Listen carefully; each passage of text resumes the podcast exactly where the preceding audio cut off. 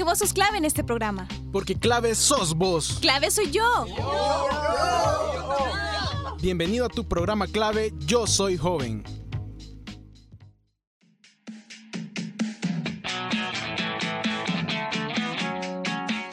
¿qué tal? ¿Cómo están? Sean todos bienvenidos y bienvenidas a su programa clave Yo Soy Joven. Yo soy Alejandra y como siempre me da mucho gusto estar compartiendo esta media hora con ustedes. Espero que se encuentren muy bien, pues ya vamos casi a la mitad del año. La verdad es que el tiempo no se ha sentido, va volando y pues ya nos estamos acostumbrando, adaptando y hacerlo parte de nuestra vida diaria esta modalidad de clases virtuales. Porque quién sabe cuánto tiempo seguiremos así. Pero hay que ver lo mejor de cada situación y sacarle el máximo provecho, ¿no? Este día tendremos un programa que espero les guste, les inspire, les anime y que también aprendan mucho, como es siempre nuestro deseo en todos los programas. Creo que también es de aprovecharlo más para entretenernos unos minutos durante este contexto de la pandemia. Este día nuestro compañero de la sección de educación nos trae un tema muy interesante, el tema es educación disruptiva, un concepto en el que quizás no muchos de ustedes están familiarizados, pero que actualmente se está dando en nuestra sociedad y podemos no estar muy conscientes de ello. Es importante tenerlo presente ya que actualmente las formas en que estamos aprendiendo y pues donde nos estamos desarrollando van evolucionando y cambiando constantemente. Las metodologías tradicionales están quedando en el pasado y en la actualidad hay muchas formas nuevas de adquirir conocimientos que son más comprensibles y fáciles.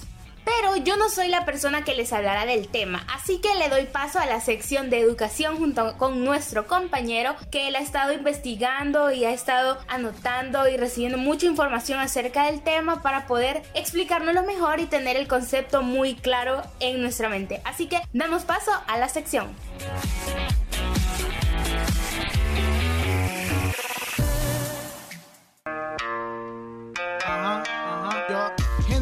Tecnología, formación, porque todo esto es educación. Ajá, ajá, educación, todo esto es educación, educación, todo esto es educación, así es, es educación.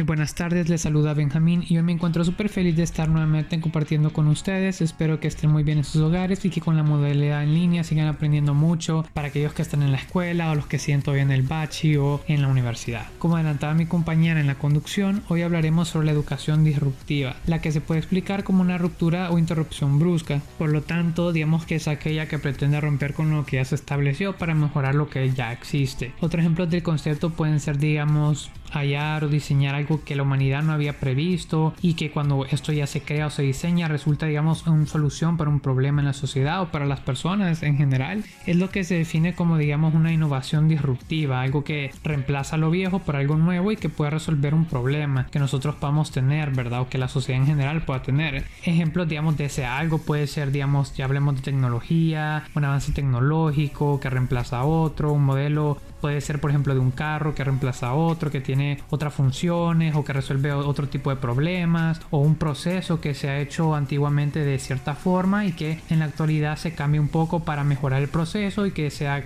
puede ser más rápido más fácil para que facilitar la vida a las personas. Este tipo de innovación sucede de un momento para otro digamos de una manera radical y no es como que se dé un aviso sino que solo sucede y la humanidad se empieza a adaptar a este proceso para una educación disruptiva necesitamos provocar una ruptura educativa, digamos nosotros con respecto al estado actual. Pero esta ruptura no significa, digamos, destruir, sino más bien una disrupción educativa para crear algo nuevo, una forma nueva de educación. Tenemos a la escritora María Acaso, que en su libro Redevolution, Hacer la revolución en la educación, utiliza el término Redevolution mediante la mezcla de los términos revolución y educación, apuntando, digamos, a la necesidad de, digamos, ejecutar una transformación real en los espacios educativos a través de cinco ejes clave que ella menciona dentro de su libro y que son para ella, digamos, los principales cinco conceptos que hacen, digamos, que la educación pueda ser una educación disruptiva y que, digamos, siendo una educación disruptiva pueda cambiar familiar. El primer punto que menciona en su libro es aceptar que lo que enseñamos, digamos, no es necesariamente más bien lo que enseñan, por ejemplo, los docentes, no es, digamos, lo que los estudiantes necesariamente aprenden. El segundo punto es, digamos, que también es que hay que cambiar la dinámica de poder, o sea, que no solo, digamos, eh, sea, por ejemplo, el profesor, digamos, que sea el que aporte todas las ideas, o más bien solo uno de los alumnos que, digamos, que tienen más capacidad para algo, o en cierta materia, sino que sea una participación para todos y que no esté concentrado como solo en una persona, ¿verdad? El poder, y sino que sea algo más como que general para todos. El tercer punto es, digamos, habitar el aula, o sea, eh, a esto se referíamos cuando nosotros como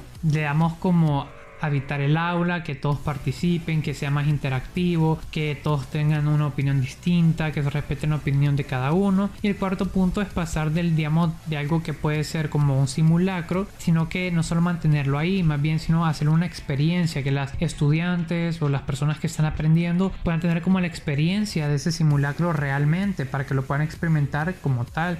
El quinto punto que ya menciona como último punto es dejar de evaluar, digamos, una, por ejemplo, estar evaluando algo que sea de lo que se está aprendiendo, digamos, en este caso puede ser de cualquier temática, y sino que en vez de solo evaluar una situación o un proyecto determinado, se pase sino a investigar sobre qué es, cómo funciona, por qué sucede, ¿verdad? De esta forma también va cambiando un poco la educación o la forma en que nosotros vamos aprendiendo.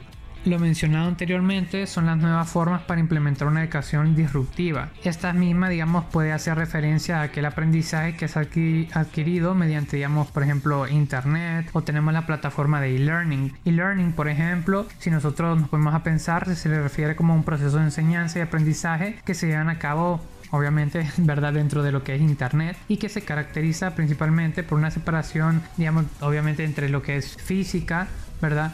Entre los, los que educan y los estudiantes, porque, o sea, lo vemos dentro de una pantalla, ¿verdad? No lo estamos viendo como físicamente a la persona, pero con el predominio de, digamos, de que predomina una comunicación tanto sincrónica como asincrónica al mismo tiempo, cuando estamos en ese tipo de comunicación en línea, a través de, digamos, de la cual nosotros podemos llevar a cabo, digamos, una interacción didáctica que es continua, ¿no?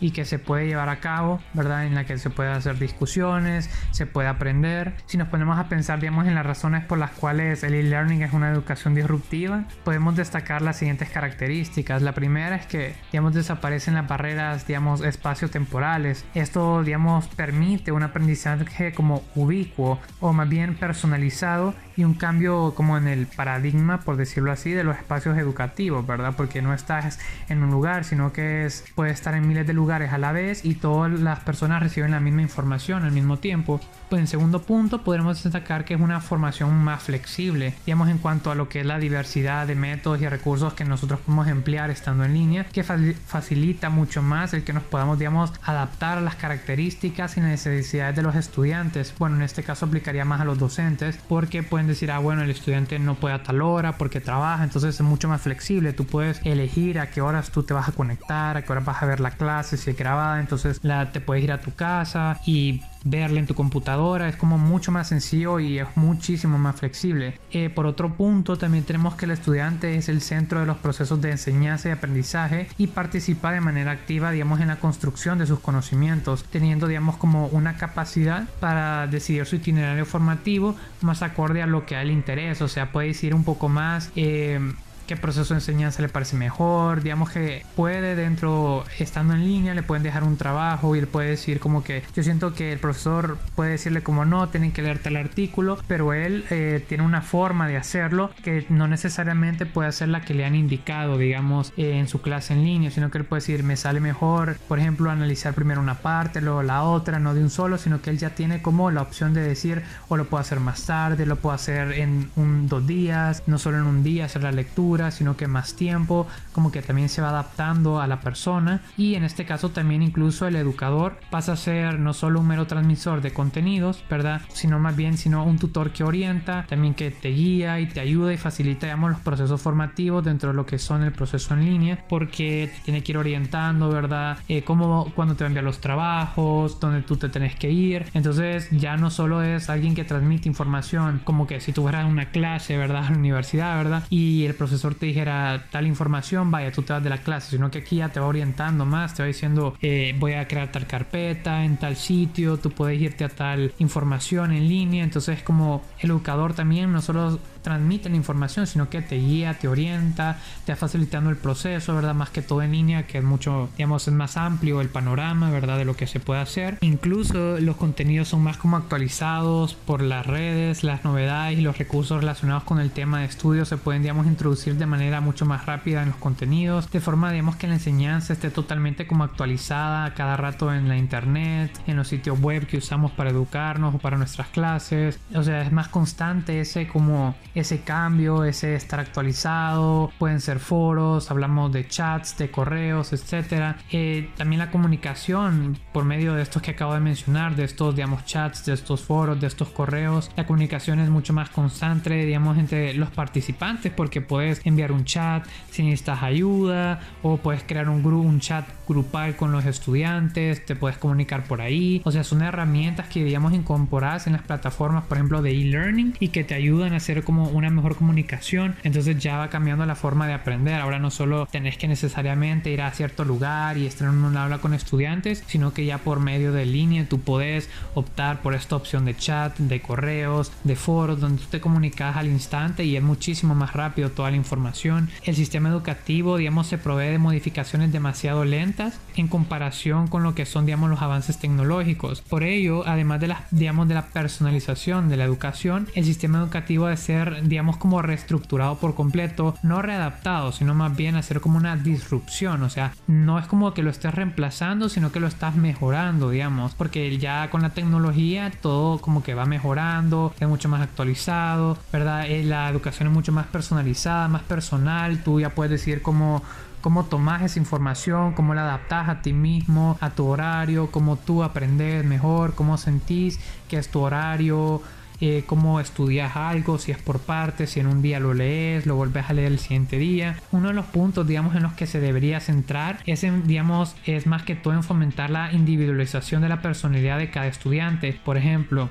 cada estudiante tiene diferentes habilidades, ¿verdad? Entonces, personalmente, cada estudiante puede ser bueno para una cosa o puede ser mejor para otra cosa. Entonces, lo que sucede es que tú no pretendes hacer las cosas igual que los demás porque tú sos bueno en algo y lo que hace esto es como que individualmente vas trabajando en lo que sos mejor y lo vas poniendo en práctica en ciertas materias. Entonces a esto ya es como que es más personalizado porque el estudiante ya puede optar para lo que se le hace a él más fácil porque es bueno en ello y, y ahí digamos puede trabajarlo y mejorarlo, ¿verdad? Y se va como potenciando, ¿verdad? Y también va viendo como se puede ver las diferencias entre los estudiantes, como las diferentes opiniones, eh, las diferentes cosas en que cada estudiante tiene como potencial de ser bueno. Obviamente, digamos, la innovación disruptiva se permite siempre que las TICs y las TACs, ¿verdad? Sean vistas como, digamos, plataformas en sí mismas, ¿verdad? De este modo, digamos, serán como más accesibles y van a ser como mucho más factibles para la personalización de la educación, que digamos que actualmente es como una tendencia en la educación.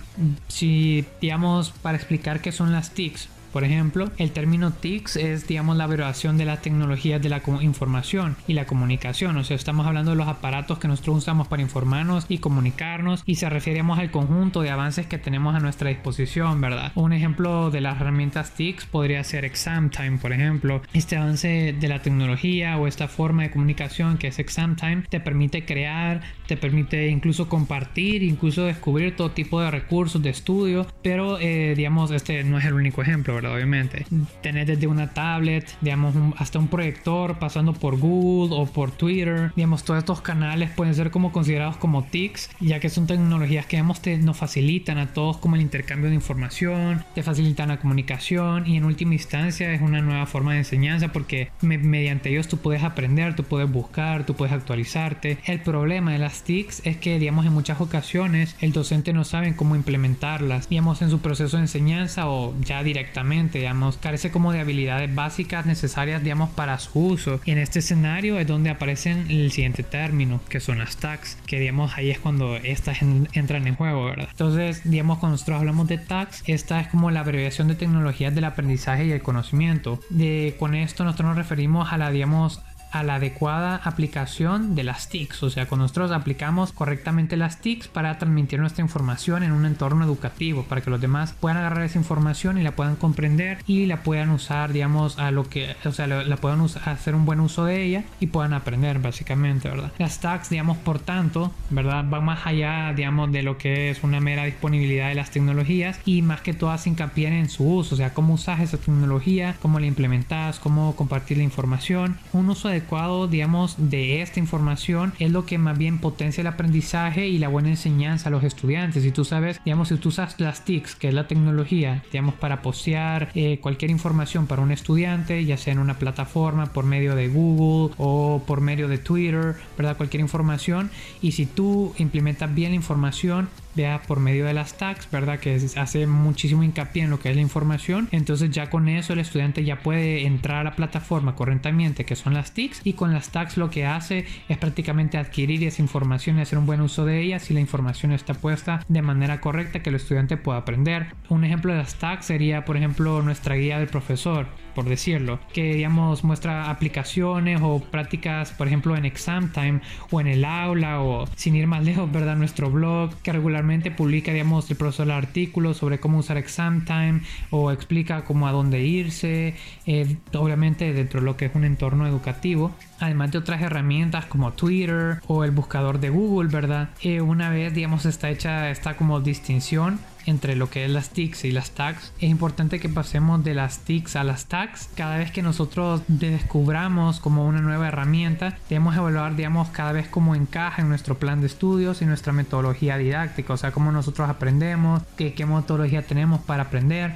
porque ya sabiendo estos dos términos, ya nosotros podemos emplear, ¿verdad? Nuestra metodología, nuestro cómo organizamos nuestro estudio, también ver el fondo y no solo, digamos, la forma. De igual manera, digamos, estos dos conceptos son literalmente esenciales, digamos, para nuestra educación disruptiva, ¿verdad? Para una educación como más evolucionada, más avanzada, educación que va rompiendo con lo que se había establecido anteriormente para crear algo que mejora esa educación, ¿verdad? La inclusión de las TICs y las TACs lo que hace prácticamente es que promueve la creación de nuevos escenarios de aprendizaje, digamos, para obtener información, transformarla en conocimiento, para poder compartirla y conectarnos con otras personas prácticamente. Para hacer esto también hay que tener en cuenta tres puntos que son súper importantes, que son características esenciales, en las cuales la primera tenemos la comunidad de aprendizaje, en la que se implementa un proceso de aprendizaje, digamos, que es colaborativo, basado, digamos, en una dinámica que promueve, digamos, la cooperación entre los miembros que participan y además sustenta sobre todo el pensamiento crítico y se arraiga, digamos, un entorno que es obviamente compartido entre muchas personas, ¿verdad? Entonces hablamos de una comunidad que aprende, que es crítica y que que eh, lo hace dentro de un entorno en los que, digamos, todos comparten diferentes ideas. Después, como segundo punto, tenemos la institución educativa, que obviamente tendría que ser esta, ¿verdad?, la que participe de manera mucho más activa y colaborativa, sobre todo en un proceso educativo y que es obviamente continuo y permanente, ¿verdad? Si son clases en línea, para que el estudiante, obviamente, se le dé seguimiento, ¿verdad? Y la institución sea la que se encargue de darle un correcto seguimiento para que lo pueda seguir. También tenemos, digamos, eh, como tercer punto, la comunidad educativa, que son, digamos, los nodos educativos que se desarrollan entre las instituciones educativas y los miembros de la comunidad,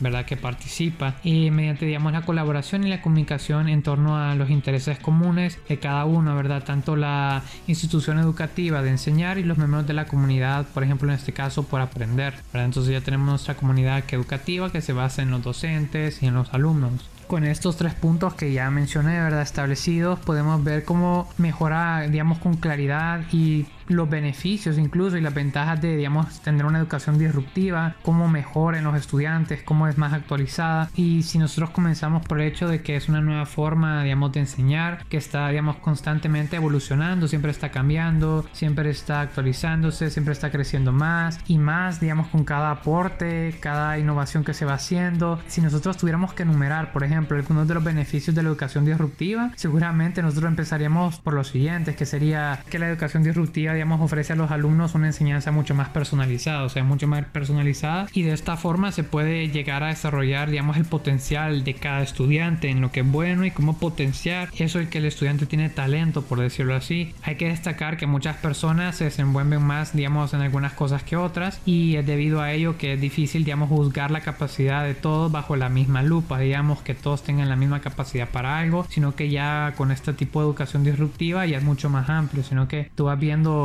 qué capacidades tiene cada alumno, ¿verdad? Y gracias a, bueno, como lo dije, esta educación, ¿verdad? Los alumnos pueden explorar, digamos, por ejemplo, aquellas áreas en las cuales demuestran interés y que gracias a ello desarrollan sus propias habilidades. De igual forma, digamos, les permite avanzar un paso a la vez, descubriendo, digamos, qué es lo que quiere hacer realmente, sin miedo, digamos, que los demás lo critiquen o diga, ah, no, es que esa, o sea, eso como que no tomarlo tanto en cuenta, sino que ya se toma más en cuenta y además como individualizado, porque el estudiante está solo y solo, digamos, interactúa por una pantalla, pero pone en práctica sus habilidades ya haciendo el trabajo, digamos. Una de las razones que, digamos, de la deserción escolar, por ejemplo, es que la presión que se suele generar, digamos, sobre todos los estudiantes, la educación disruptiva busca justamente evitar ese problema, esa presión, disminuyendo la presión que ejerce, digamos, por ejemplo, un aula de clase sobre los alumnos. En este caso, cuando es en línea, es menos la presión que el alumno tenga que ser bueno en algo, sino que el alumno por naturaleza es bueno en algo y lo puede implementar, digamos, ya en una educación en línea y que no sea tanta la presión, ¿verdad? De estar en un lugar físico donde pueda que muchos tengan un talento para algo y un alumno no lo traiga, digamos, por decirlo. Porque si nosotros pensamos, no es fácil crecer mientras, digamos, uno enfrenta como esa constante presión que uno debe ser bueno en algo, que simplemente no se te da bien hacer algo. Entonces, en ese como este como método conjunto, digamos, eh, presta mucho más atención a la enseñanza en masa y no a que los alumnos este, aprenden realmente, sino que se centra en lo que sos bueno, en lo que puedes hacer mejor, ¿verdad? en tus capacidades, porque ahora es como un poco también decir de con educación disruptiva, es como un reto, porque es como que tú te, te enfrentas a la tecnología, pones eh, tus habilidades en práctica y a la larga, digamos, ese como ambiente tedioso y que muchas veces genera presión, termina generando a los alumnos como una aversión, no solo al colegio, sino que también a la educación, porque creen que la educación es ser bueno en algo que ellos no son buenos y es por ello que la educación disruptiva busca emplear como métodos diferentes de aprendizaje para ir probando en lo que el estudiante realmente es bueno. Queríamos que ayuden a los alumnos a aprender sin que se sienta como esa presión, ¿verdad? Como común de una aula de clases. Eh, por ejemplo, la gamificación de la educación o implementación, digamos, gamificaciones como son como juegos de aprendizaje, ¿verdad? Eh, en la educación es uno de los ejemplos de este punto que es la educación disruptiva, ya que digamos que con este método sumamente que es muy efectivo, por cierto, para aprender y capta el interés de los alumnos, porque al mismo tiempo tú estás como interactuando en un juego, pero que vas aprendiendo ese juego y es como dinámico, te entretiene y al mismo tiempo consumir la información de forma más rápida y más fácil, porque tú pensás que es un juego, pero al mismo tiempo estás como ganando aprendizaje. A diferencia de los métodos tradicionales de enseñanza, digamos, la gamificación hace que aprender sea como una experiencia única, porque te entretenés y te gusta aprender, digamos, gamificando, o sea, haciendo juegos de aprendizaje donde todos interactúan y, o sea, pasas un buen tiempo aprendiendo, por ponerlo así, ¿verdad? Digamos, cuando trabajas con educación disruptiva, tienes como la posibilidad de optar por la educación online, lo cual básicamente es un aprendizaje desde la casa, donde tú te encontré puedes estar incluso en la playa y estás aprendiendo. Y son miles de beneficios porque tú no necesariamente tenés que estar en un aula. Ahora puedes estar en cualquier lugar y si tenés internet, buena, bueno, lo que se requiere, ¿verdad? Para conectarte, pues tú te conectas a tu clase y sigues aprendiendo o te descargas la clase grabada. Y digamos, con este tipo de modelos de educación, en particular el alumno y sus padres, digamos, pueden optar por una educación personalizada, ¿verdad? O individual, que puede ser impartida en casa o a través de recursos en línea, ¿verdad? Como ya mencioné. Y igualmente los alumnos podrán escoger qué es lo que quieren aprender, cómo lo quieren aprender y en qué itinerario lo quieren aprender. Lo principal, la principal ventaja de esto es que, el por ejemplo, el interés del alumno por aprender aumentará considerablemente porque es él quien decide su itinerario. Entonces, claro, es como una, una guía. Y claro está que, digamos, aún hace falta en, este, en esta educación disruptiva, ¿verdad? Siempre es importante tener a alguien experimentado para que el aprendizaje sea fructífero, ¿verdad? O sea, que si alguien te guíe y que te diga que cómo funciona, ¿verdad? Sin embargo, hay muchos recursos e instituciones que ofrecen este tipo de educación disruptiva y, digamos, han demostrado no estar por debajo de las instituciones educativas comunes, ¿verdad? Que son en el aula y se ha demostrado que también en línea el alumno aprende y puede mejorar y puede implementar nuevas formas de aprendizaje y, digamos, este, ahora en día, por ejemplo, la tecnología nos aporta muchísimas herramientas que se pueden aprovechar y de innumerables formas y la educación disruptiva busca aprovechar al máximo las herramientas digitales que tenemos hoy en día, ¿verdad? Y que nos hacen este, la educación mucho más fácil y más a nuestro alcance. Hay tantas opciones para enseñar y aprender a través del uso de la tecnología y las herramientas que esta nos ofrece que es imposible no querer cómo usarlas porque ya en sí ya usamos el celular a cada rato o la computadora, desde aplicaciones móviles hasta programas para computadoras y plataformas online para enseñar el famoso e-learning que acabamos de mencionar. Digamos, este punto es algo de lo que te puedes dar cuenta en la vida diaria. Hay tanta información disponible en internet que prácticamente podemos aprender todo desde la comodidad de tu hogar o de donde tú te encontres. Uno de los principales cambios que busca, digamos, la educación disruptiva es la enseñanza práctica, o sea, ser práctico en lo que tú enseñas, que sea fácil, que sea simple de aprender, que en un aula convencional de clases una cantidad de alumnos se sienta en filas, digamos, organizadas, esperando una clase en las que lo borbandean de, digamos, información que probablemente vayan a olvidar, digamos, rápidamente y un método que en muchos casos no da como verdaderos resultados en sí. Sin embargo, el aprendizaje a través de la experiencia cambia por completo la situación porque tú experimentas ese aprendizaje, lo pones en práctica en línea, haces juegos, digamos, de aprendizaje y es que por lo general el ser humano aprende más haciendo que escuchando o leyendo desde un libro. No es que se quiera eliminar la información, sino que se busca complementarla con la práctica, o sea, que no solo sea que tú adquirás, sino que practiques esa información, que los alumnos retengan la información a través de la experiencia. Creo que la educación disruptiva ahora en día y más que todo por la situación que ha sufrido el mundo en general por la pandemia del COVID-19, ha tenido como un gran auge, sino que ha, crecido un montón porque ahora todo es en línea, ¿verdad? Y ha sido como un gran cambio al que la mayoría ha logrado adaptarse súper bien y de forma positiva, ¿verdad? Y de hecho ha sido mucho más beneficioso en ciertas áreas, ¿verdad? Como si los estudiantes trabajan, pues son más flexible, ¿verdad? La educación y siempre pueden adquirir la misma eh, información, educación, implementarla de la forma que ellos sientan que están aprendiendo. Y bueno, creo que ya va siendo hora de despedirse, de verdad. Ha sido un gusto compartir con ustedes. Espero que el programa de ahora les haya gustado, interesado. Mi nombre es Benjamín y nos vemos hasta la próxima.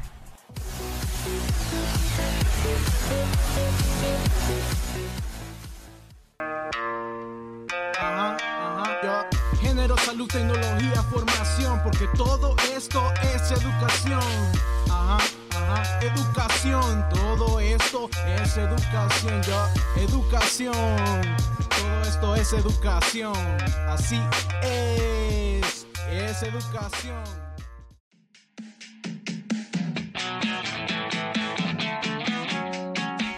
Teníamos la sección de educación. Gracias por el programa y por todos los datos que nos has brindado. La verdad es que hay mucha información acerca de la educación disruptiva y cómo funciona en la actualidad, lo cual me ha parecido muy interesante. Igualmente creo que con la situación de la pandemia hemos hecho un gran uso de esta nueva forma de educación que ha evolucionado y que lo seguirá haciendo sin duda alguna. Ahora la educación está al alcance de tus manos. Con un simple dispositivo móvil somos capaces de recibir clases e informarnos de forma sencilla y fácil. Por cierto, antes que se me olvide, recuerden que en estos tiempos es bueno que si van a salir a algún lugar, lleven siempre su mascarilla y alcohol gel con ustedes para evitar contagios, ya que actualmente se ven algunas mejoras, pero eso no significa que el virus se haya ido y que no exista la posibilidad de contagiarnos. Así que siempre tomemos las medidas de precaución. Ya va siendo hora de despedirnos, pero no me quiero ir sin dejarles la recomendación musical de hoy, la cual está a cargo de Justin Bieber con su canción Peaches. Así que vamos a escucharla.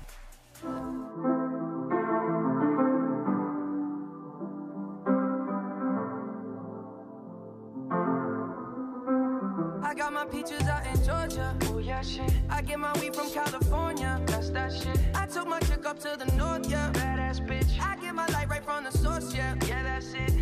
And I see you. Oh. The way I breathe you in. It's the texture of your skin. I wanna wrap my arms around you, baby, never let you go. Oh. And I see you. There's nothing like your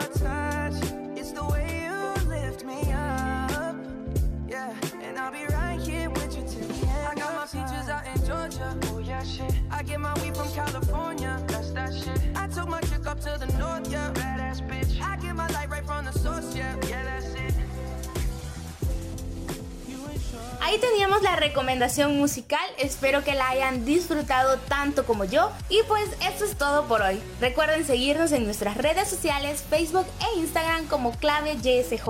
Y en YouTube sigan a nuestro programa hermano Jitspot. Nos escuchamos hasta la próxima. Bye.